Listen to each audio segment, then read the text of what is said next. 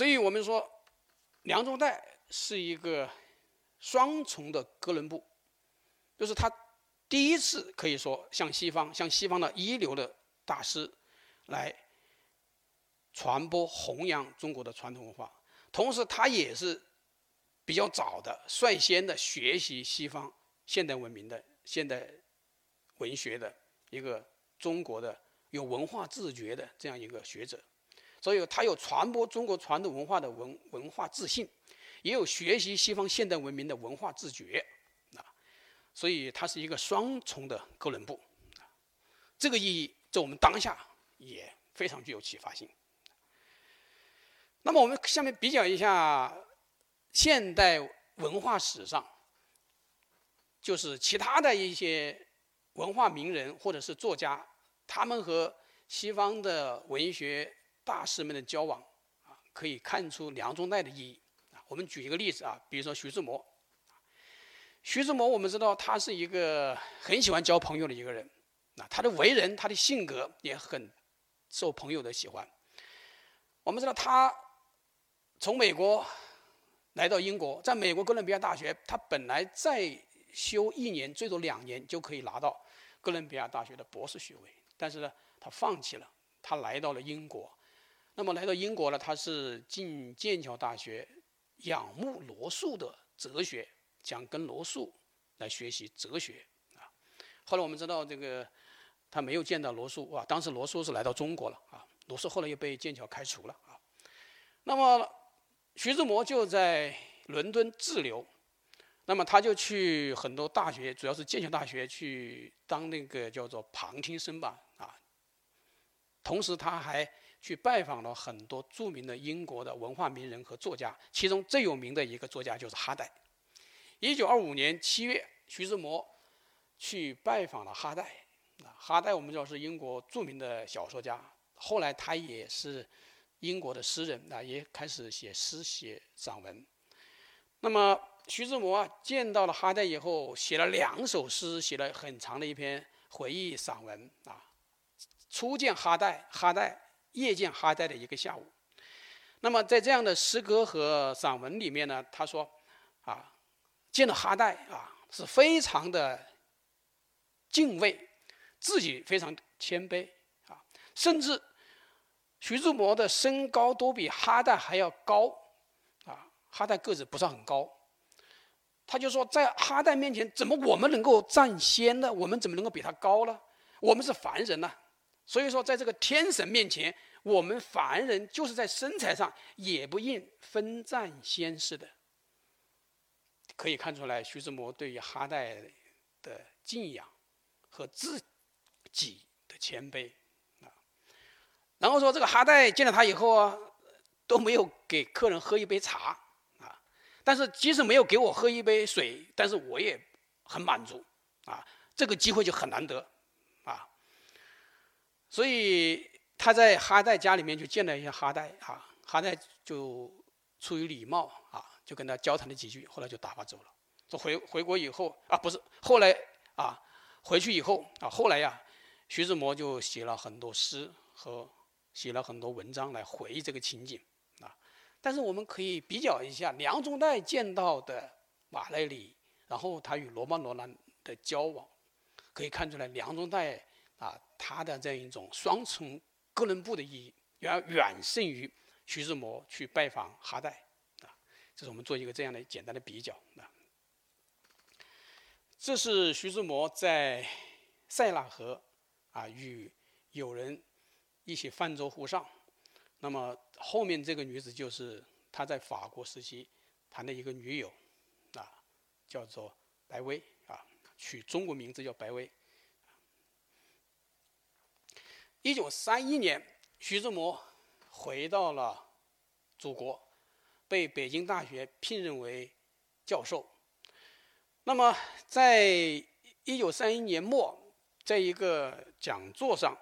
徐志摩就结识了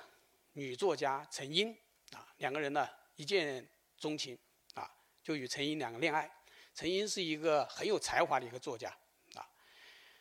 那么梁中岱在此前呢？他有一个包办婚姻啊，因为他的祖母包办啊，所以他娶了一个妻子叫何瑞琼，在老家，啊，但是呢，梁中岱没有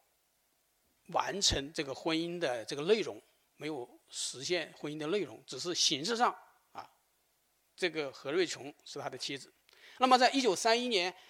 他遇到了陈英，于是他就要解除他的这一种包办婚姻啊，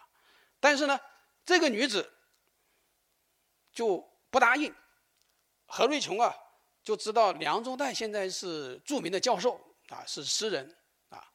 所以梁中岱呀说给两千块钱啊作为赔偿，所以解除婚约。这个何瑞琼这个女子啊，她很有头脑，她不答应，她就亲自去了北平，然后呢说我是梁家名门正娶的，所以呢啊，他要来讨一个名分。梁中岱啊。就只能呢，就跟他巧言相劝，但是呢，他是坚决不答应。最后呢，怎么样？最后就是啊，两个人打官司啊。那么在法院呢，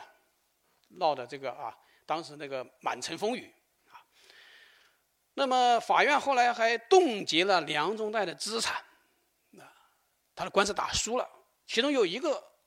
问题，就是当时的好朋友胡适出庭。给何瑞琼作证，所以啊，梁宗岱这个官司打输了。那么胡适为什么要帮何瑞琼呢？他为什么要帮这个包办婚姻的对象呢？啊，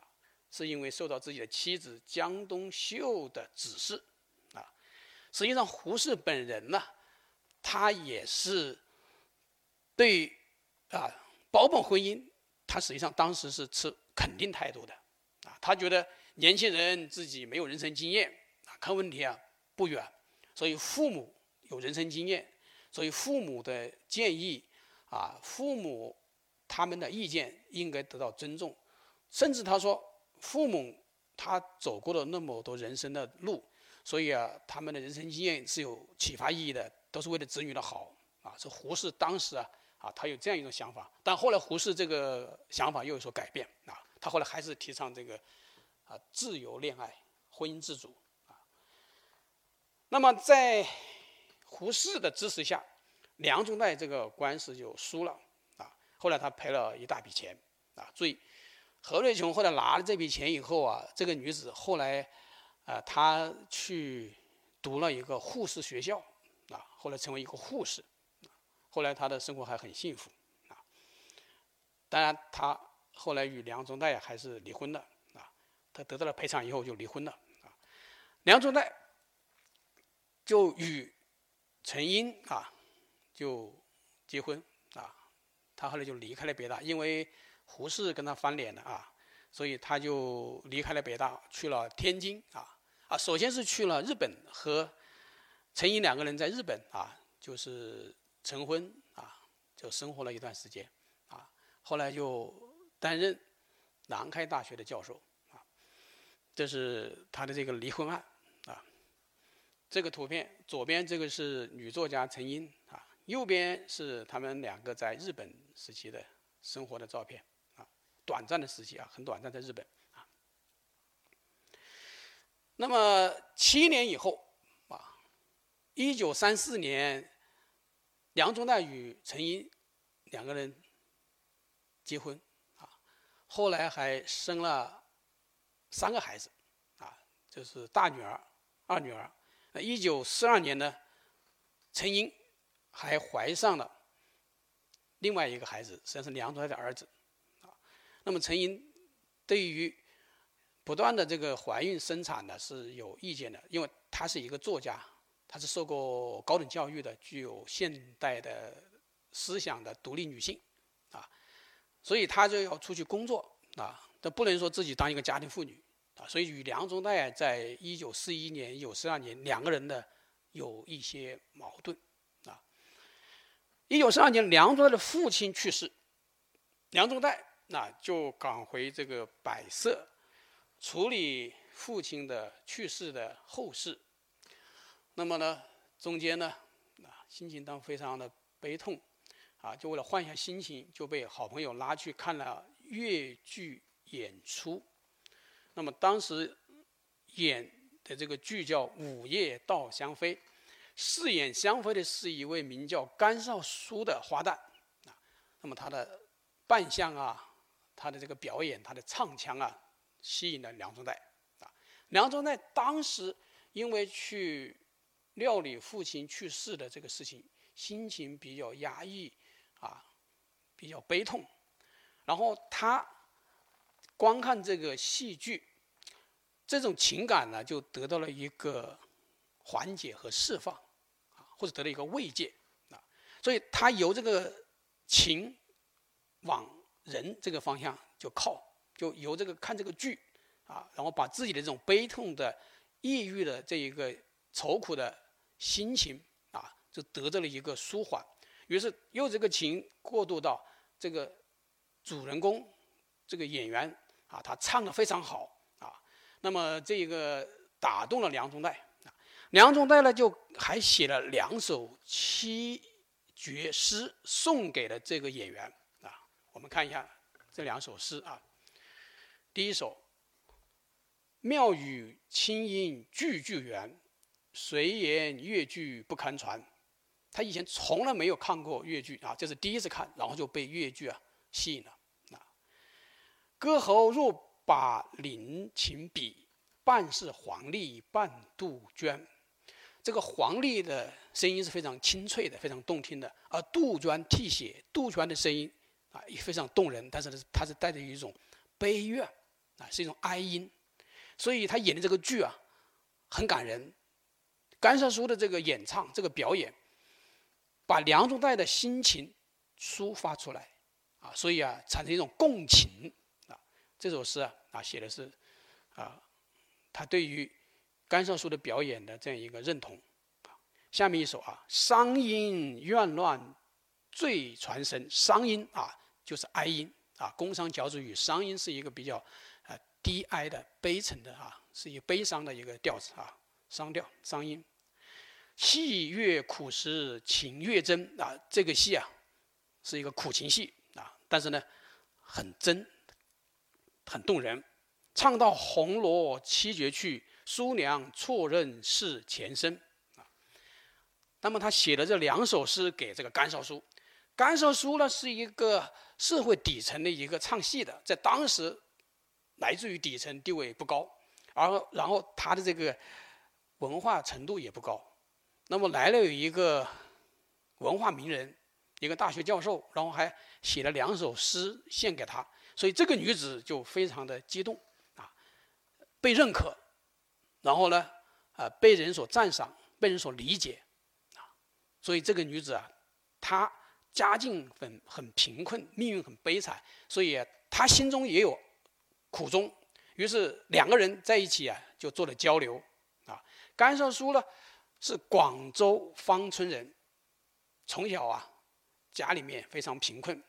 他就在戏班，在佛山的全女班的越剧班里面当学徒，啊，是全女班，全部是女生，没有男生，啊，那么有一次呢，就是临时客串一个角色，哎，后来发现他还有这个演戏的这一个才能，所以他有时候也演出啊，演一些配角啊，不是主角，但是他长相应该是还是有一些姿色啊。后来这个全女班就衰落啊，他就转到了全啊男女班啊，就有一半是男生，有一半是女生。十五岁的时候啊，作为学徒啊，作为一个插科打诨的一个配角的甘少书，被戏班的一个丑生啊丑角演员叫黄家宝强占为妻。那么这个黄家宝啊，对于甘少书啊，只是发泄，所以啊。两个人的感情不和，后来也离婚。离婚以后呢，甘少书啊，随着年齿的增长、经验的增加，所以他的这个名气慢慢的大起来。然后以前是演配角，现在开始演正花。但是呢，出了名以后，他又被另外一个啊军官叫钟树辉，广西玉林专属上尉军需官，被他霸占为妾，实际上为妻，啊，实际上是为妾。因为钟树辉在老家有一妻一妾，那么他的老家的梧州乡下的一妻一妾，听说钟树辉又找了一个女的，于是他这两个就找到了啊钟书辉这里来啊，就把甘少书就又打又骂啊。那么甘少书就受尽了凌辱，受尽了欺负。钟书辉本人对于甘少书啊也是虐待，所以啊，甘少书又被骗了啊，所以他身世非常的凄惨，所以他不断的躲这个钟书辉，在各地演出就不回家啊。那么梁中岱听了他这个故事以后啊，就为这个女子的这样一种悲惨的命运呢，就哀叹啊，就是产生了共情。然后呢，就为他这个啊所动，所以就说：“哎呀，你这么惨，那你应该走出来啊，你应该解脱这样一种关系啊。”于是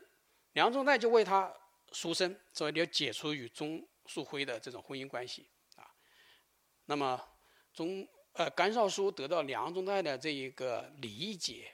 支持、帮助，就非常。激动，于是他就提出来要和钟世辉离婚，啊，但钟世辉，哎，说你怎么还敢跟我提离婚啊？那你为什么这样呢？于是钟世辉就去调查，哦，他原来认识了一个教授，啊，于是钟世辉啊，啊，就反而就不答应，啊，开始甘少书说我给四千块钱，啊，你去做生意啊，你你这个再不要纠缠我，我们两个人啊，大陆。东西各走一边，这个钟世辉拿了钱以后，钱是要的，啊，于是去赌博把这个钱就花光了。那么后来他说，你要解除婚姻可以，那要三万块钱，三万块钱在当时来说是一个非常大的数字，啊，那么梁中岱出于道义，啊，所以他就筹款，啊，就帮助甘少书摆脱。悲惨的命运！那么后来呀，这个付了这个钱啊，梁中岱就亲自跑去与钟世辉交涉。这个钟世辉这个家伙拿了钱以后呢，心里面也是叫做嫉妒，然后呢就唆使很多这个流氓打手啊，就把梁中岱啊就纠缠。但是梁中岱，我们刚才介绍，他自幼练过武术的。所以他这种擒拿格斗的功夫啊，他这种啊不光是防身哦，他还可以格斗，所以啊，他并没有吃亏啊，吃多大的亏啊？那么就和这些打手流氓们啊搏斗啊。到后来这个甘少书的妹妹去报警啊，所以啊，后来他就冲出了钟少辉的这些喽啰们的围攻啊，最后带走了甘少书，所以演出了一个英雄救美的故事啊。那么广西的报纸当时啊，标题是说，梁中岱教授为一个女伶大演全武行，啊，那么这个就引起了轰动。那么梁中岱开始应该来说，对于甘少书他是没有说一见钟情，或者是产生爱情，或者要与他结合，应该说没有这个想法。开始是出于共情，这个戏打动了他，这个演员的表演啊。打动了他，然后又了解这个演员，了解他的身世，所以啊，我们叫做带入甘少书的这样一个命运起伏跌宕的这个命运的这个之河里面去了，啊，那么这个水后来就越陷越深，那么他把甘少书救出来以后，甘少书啊，这个就说，那我无以回报，我愿意给你当佣人啊，服侍你，梁中岱。这样就接受了甘少书，那么这个消息就传到了重庆。当时陈英带着两个孩子，还怀着另外一个孩子，于是他就毅然的搬出了和梁中岱当时同居的这个房间，啊，就和梁中岱解除了这种关系，啊，婚婚姻关系。那么梁中岱这样一个啊。与甘少书的这一个爱情故事啊，实际上是非常的传奇的，富有传奇色彩的啊。这个图片啊，是梁中岱和夫人甘少书的这个照片。那么梁中岱后来确实得到了甘少书的生活的很细致的照料啊。他后来晚年的多病啊，甘少书就帮他熬药服药啊，照料他的生活。晚年，梁中岱曾经对甘少书说：“他说别人都认为我做一个读书人、一个知识分子、一个大教授，哈，怎么与一个演戏的结合，与一个底层的劳动人民结合？他说这个是不好的一个婚姻。他说我不这样认为。他说我觉得我读书人就不一定说一定要找一个知识分子，所以说他与甘少书的结合，这种读书人与底层的劳动人民的结合，他觉得。”也可以产生很好的这个婚姻，所以他觉得啊，他是后来比较满意的这个婚姻。那甘少书后来啊，就是一个就是整理了梁中岱的这个熬中药的这个药方啊，另外一个就是他还写了一本书。梁中岱去世以后，他写了一本书，书名叫做啊《中代与我》啊。那么这本书呢？应该来说是他口述，是由梁中岱的学生，当时的长沙的诗人叫彭彦娇和他的学生，他的研究生啊代笔写的。因为甘少书他这个文化程度很低啊，只读过三年小学，啊，所以他应该没有这个能力来写这部传记啊，是应该是梁中岱的学生帮助来写的啊。所以甘少书后来啊，还这个为梁中岱宣传也好。啊，整理他的资料也好，还做了很多工作。这个是他和甘少书的这个婚恋关系啊。美国心理学家斯滕伯格啊，有一个非常有意思的，叫做爱情三角形理论啊。他就分析啊，说男女之间的这种爱情、这种婚恋呢，可以分为三个维度啊，三个元素。一个是啊，就是喜欢，就有亲密啊，走近他。那么第二个呢，就是产生激情，就是迷恋，啊，还有一个就是承诺，有责任，啊，有道义，啊，那么在这种啊完美的爱情，应该是这三者的合一，三位一体的。那么由此我们看来，他与甘少书的这个关系啊，开始是因为是承诺，啊，我要帮助你，啊，后来又走近，啊，走近，后来这个随着年岁的增长，生活的这个磨练，啊，磨合，所以啊。两个人这个相依相伴，啊，走完了人生的道路啊，所以从一九啊四二年一直到一九八三年啊八四年啊，这么接近这个四十呃四十多年的这个时间啊，他们是相依相伴啊，这是他们的这个婚姻的这个关系的一个变化啊，一个构成的一个啊理论的分析啊，可以用。斯滕伯格的这个理论来做一个分析啊。那么我们下面来看一看梁中岱的啊他的诗歌创作啊。首先看一下他的《晚岛》这本诗集。那么梁中岱的这个《晚岛》是他的唯一的一本新诗集。这本新诗集呢，只收录他的新诗十九首，是一九二一年到一九二四年这三年时间所创作的十九首新诗啊。那么这些新诗最开始是在当时的一些报刊上发表啊。后来就收入到啊，叫做呃文学研究会丛书啊，一九二五年出版啊。那么这本诗集有这样的几点值得我们的注意啊。虽然它只有十九首诗，而且诗都不算很长啊。那么它有这样的几点，第一点就是说，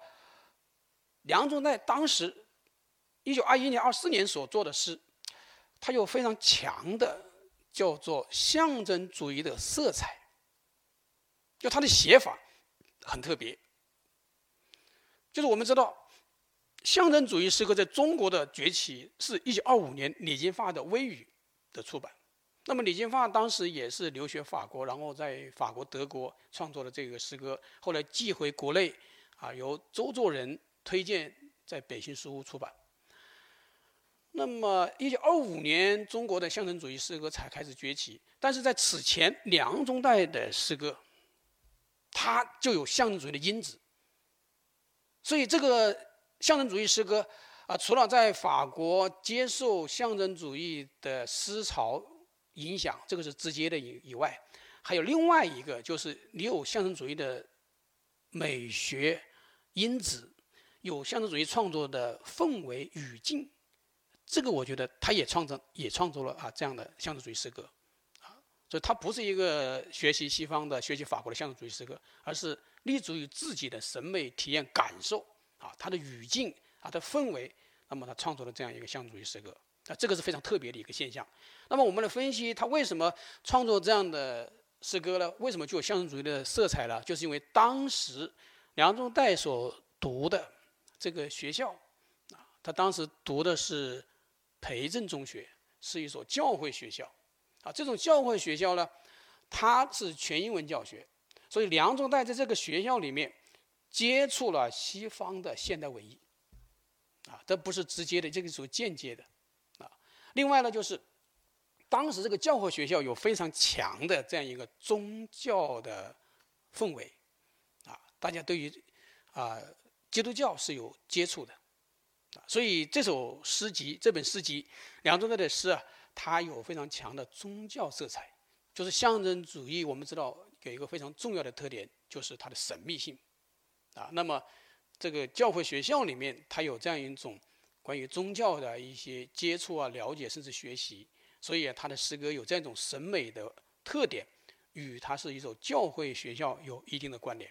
第三个就是因为梁中岱。在当时，他经历了一些爱情，啊，当时与女子女学同学啊几个同学，他有先后有一些爱情故事啊，产生了热烈的这种爱情，那么是爱情的体验啊，后来就写入了这本诗集里面去。那么他这个写这个诗的时候呢，这爱情已经是相当于是啊。不存在了，或者是爱情已经失败了，或者是已经是处于一种反思或者后悔的这样一种心境，在这种心境下面，他来反思，所以他的这种情感的这个书写，融入了一种理性的过滤和反思，就显示出了很特别的这一个啊姿态。还有一点就是晚岛这个诗集啊，它没有当时二十年代初期的诗歌的那样一种啊语言的那种。有的是不流畅，然后有的是欧化，有的是半文半白，啊，就没有这样一种不成熟、生疏语言的这样一种不流畅这样的缺点，甚至没有当时初级白话诗的那一种啊比较平实、意象比较黏滞，意象就啊不灵动、缺乏想象力，没有这样的一些缺点，啊，所以他的诗啊就是意象很生动，然后他的诗啊就是。啊，有一种这样一种啊，叫做呃隐晦的、委婉的表表白，不是直白式的表述啊，而且它表达一种圣洁的，甚至宗教般的这种情感和氛围啊，所以这几点呢，可以看出来他的诗歌非常特别，很有价值